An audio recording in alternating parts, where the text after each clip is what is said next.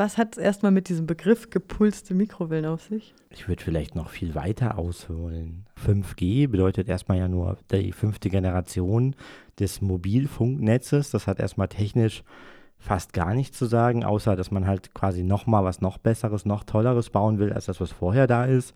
Das ist erstmal ganz viel Werbesprech. Also 5G wird in der Regel für die meisten Leute in den nächsten zehn Jahren nicht zu erwarten und ausgebaut werden. Das kann man eh schon mal festhalten. Gepulste Mikrowellenstrahlung bedeutet letztendlich nur, jemand macht absichtlich einen Sender an und aus oder das Licht an und aus. Das haben wir schon seitdem wir Radiotelefonie machen. Das gab es auch im Prinzip vorher schon, seitdem wir mit Elektronik rummachen. Immer dann, wenn der Blitz einschlägt, dann hat man einen Energiepuls. Der ist sehr breitbandig und pulst halt vor sich hin, sage ich jetzt mal so. Also ein Puls selber ist erstmal nichts Unnatürliches, ist erstmal nichts Schlimmes. So ein gepulster Mikrowellenimpuls wäre halt, okay, ich beschränke mich halt auf ein ganz bestimmtes Spektrum, überhalb vom Radio, unterhalb vom sichtbaren Licht. Mehr sagt das nicht aus. Zur Befürchtung Nummer eins, wir werden alle verstrahlt. Und ähm, ich weiß, du bist kein Arzt, aber es fiel da zum Beispiel die mir etwas absurd erscheinende Behauptung, die Frequenzen wären die gleichen Frequenzen, in der unsere Zellen schwingen. Das ist ein sehr esoterisches Argument. Ja, das ist sowas wie ähm, die Erde hat eine Eigenfrequenz, Körper haben eine Eigenfrequenz. Man kann sich das so ein bisschen vorstellen, eben wie so ein Glas, so ein Weinglas, was man in Schwingung bringen kann, wenn man es in der richtigen Frequenz anstößt, dann akkumulieren sich die Schwingungen auf, es schwingt immer mehr, bis es im Extremfall entweder sehr lange nachschwingt oder sogar kaputt geht. Also das, das Bild haben, glaube ich, viele noch äh, im Kopf oder vor Augen dazu. Am Ende die Behauptung, dass Zellen eine Eigenfrequenz haben, ist so eine ganz absurde Idee, weil eine Zelle besteht aus super vielen einzelnen Bestandteilen und diese einzelnen Bestandteile, die haben mit Sicherheit eine Eigenfrequenz, weil jedes Ding auf dieser Welt hat eine Eigenfrequenz. Das, das ist erstmal noch überhaupt nichts Schlimmes. Und wenn man in genau dieser Frequenz hinkommt und mal Piep macht, dann akkumuliert sich die Frequenz auf. Dadurch, dass man aber eben nicht nur das reine Weinglas hat, sondern so ein ganzes System an irgendwas, ist es halt sehr schwierig, Dinge so zu so anzuregen, dass sie halt in einer sehr hohen Frequenz schwingen. Also ich halte von dem Argument gar nichts. Das ist quasi Angstmacherei mit ein bisschen äh, Schwurbelsprech. Schwurbelsprech kommt mir auch vor der Maschinentakt des Herzschlags und äh, Schwermetalle würden sich im Hirn ablagern. Kannst du dazu was sagen? Was ist zu spezifisch? Also das ist sehr ähnlich. Also wir sehen halt, dass die 5G-Bewegung, sage ich mal, oder vorher auch schon die WLAN-Wi-Fi-Gegner hochmotiviert rangehen und sehr viel Öffentlichkeitsarbeit machen, um gegen Strahlung aktiv zu werden. Das Ganze ist vielleicht auch historisch so ein bisschen begründet in den Anti-AKW-Protesten, wo es ja auch schon um Strahlung ging, auch um andere Strahlung und wo wahrscheinlich auch viel Humbug getrieben wurde damals und viel Lügenmärchen herumgegangen sind. Aber da kommt vielleicht auch so eine gesunde Skepsis her gegenüber von Strahlung erstmal. Dann weiterzugehen und sagen, okay, wir haben so einen Maschinentakt und wir werden alle verstrahlt. Natürlich, der Körper funktioniert wie eine gut geölte Maschine, wenn man so will.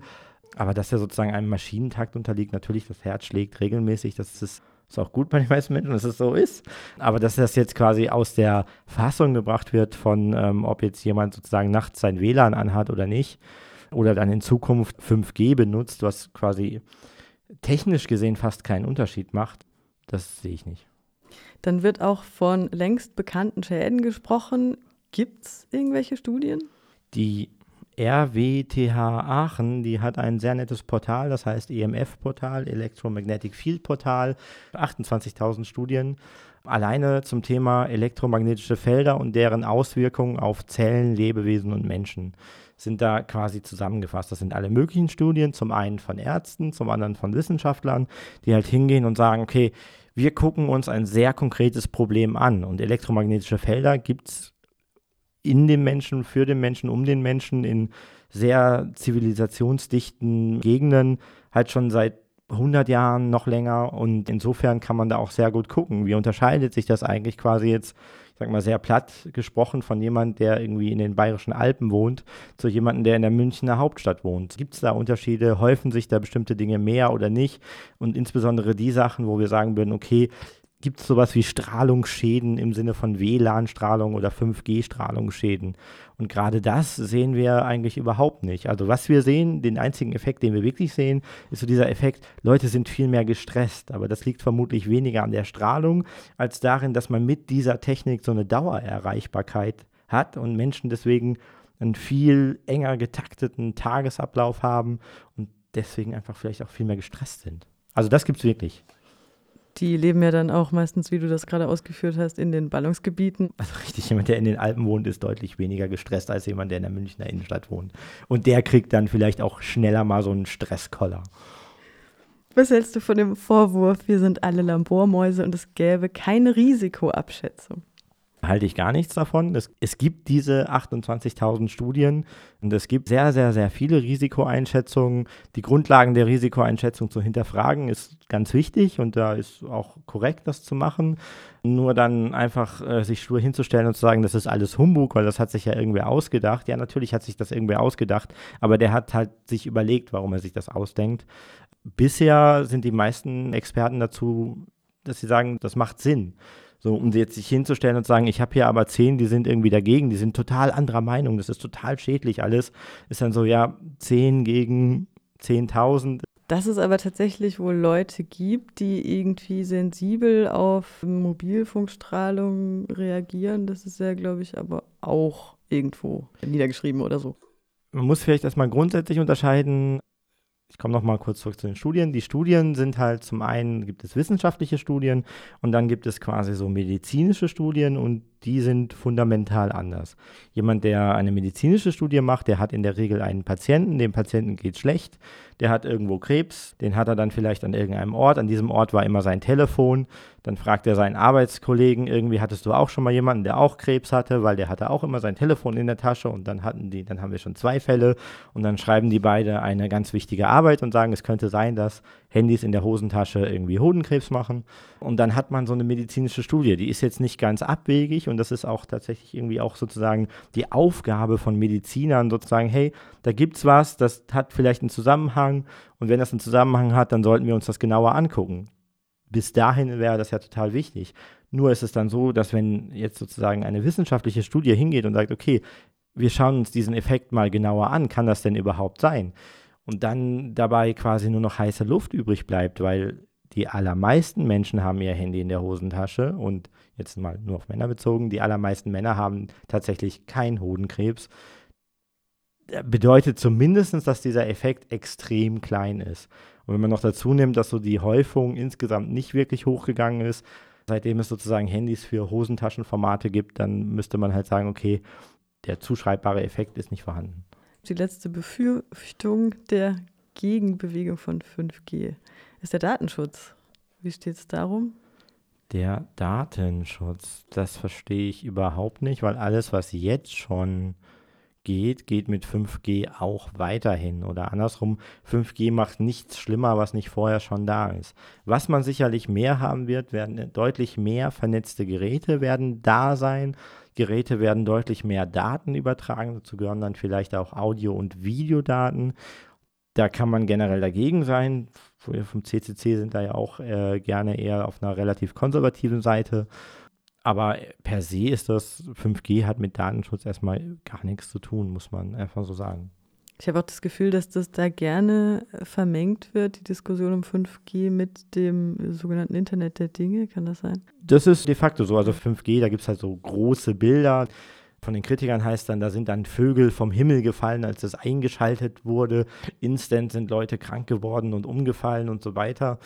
Stellt sich im Nachhinein als Humbug raus. Also nicht, dass es nicht Leute gibt, die leiden und die das Leiden sozusagen äh, Strahlung zuschieben, also magnetischer Strahlung, aber sozusagen als, als inhärent Strahlung ist schuld, das lässt sich nicht finden. Und die anderen Bilder, die es halt dazu gibt, mit 5G kann dann der Chirurg in New York dem Herzchirurgen in München helfen, da seine Herz-OP zu machen, weil dann kann er sozusagen HD den Roboter steuern eben in München aus New York, was äh, irgendwie eine ganz absurde Idee ist. Also es hat mit 5G auch nichts zu tun. Da werden halt ganz viele große Bilder gemalt. 5G, ich habe es vorhin am Anfang versucht schon mal zu erklären, 5G wird es für die meisten Menschen lange Zeit nicht geben. Und das liegt einfach daran, dass man für 5G eine gut ausgebaute Glasfaserinfrastruktur braucht in den Städten. Also man braucht nicht nur quasi alle paar Kilometer einen Sendemast, sondern man braucht tatsächlich alle paar hundert Meter einen Sendemast. Und dieser Sendemast ist dann nicht nur mit Kupfer angeschlossen, sondern der muss dann auch mit Glasfaser angeschlossen werden. Und diesen Glasfaserausbau in den Städten oder auf dem Land oder überall, den sehen wir einfach nicht, den gibt es nicht. Und solange es den nicht gibt, wird es auch kein endausgebautes 5G geben. Da gibt es irgendwie so ein Below-Low-Level 5G, was eigentlich nichts anderes ist wie das, was wir jetzt schon haben, mit, ja, statt mit einer 4 halt mit einer 5 davor. Weißt du was über die Städte wie, wir haben es gehört, Brüssel und Assisi, die den Ausbau gestoppt haben? Ich kann mir gut vorstellen, dass halt, ne, man kommt halt dahin, man kommt halt in so eine Stadtversammlung oder wie auch immer, in, in, in, in, so ein Stadtparlament, in Brüssel wahrscheinlich. Und dann redet man drüber und dann stellt man fest, okay, wir wissen es nicht genau. Wir haben diesen 4G-Ausbau, 5G könnte schädlich sein, kostet auch noch Geld. Wenn das wirklich schädlich sein könnte, dann machen wir es erstmal nicht, weil wir brauchen es irgendwie erstmal auch nicht so dringend und stoppen das einfach erstmal. So als Vorsichtsmaßnahme ist das ja durchaus eine ganz gesunde Sache zu sagen, okay, wir machen das nicht so. Das ist ja sozusagen auch dieses, das, der Hauptantrieb dieser ganzen äh, 5G-Gegner, dass sie sagen, weil wir es nicht wissen, sollten wir es lieber nicht tun. Und bis dahin ist vielleicht auch erstmal berechtigt. Nur wenn man sich das halt genau anschaut, dann sieht man halt, es bleibt von der Kritik oder von das tut diesen Schaden anrichten, bleibt nichts übrig. Also von der äh, Generalkritik. Damit ist dann so, ja, also ist tut nicht das, was ihr sagt. Wenn es was tut, tut es deutlich weniger. Hm, wir möchten 5G gerne haben, weil wir gerne groß, geil vernetzte Gegenden haben.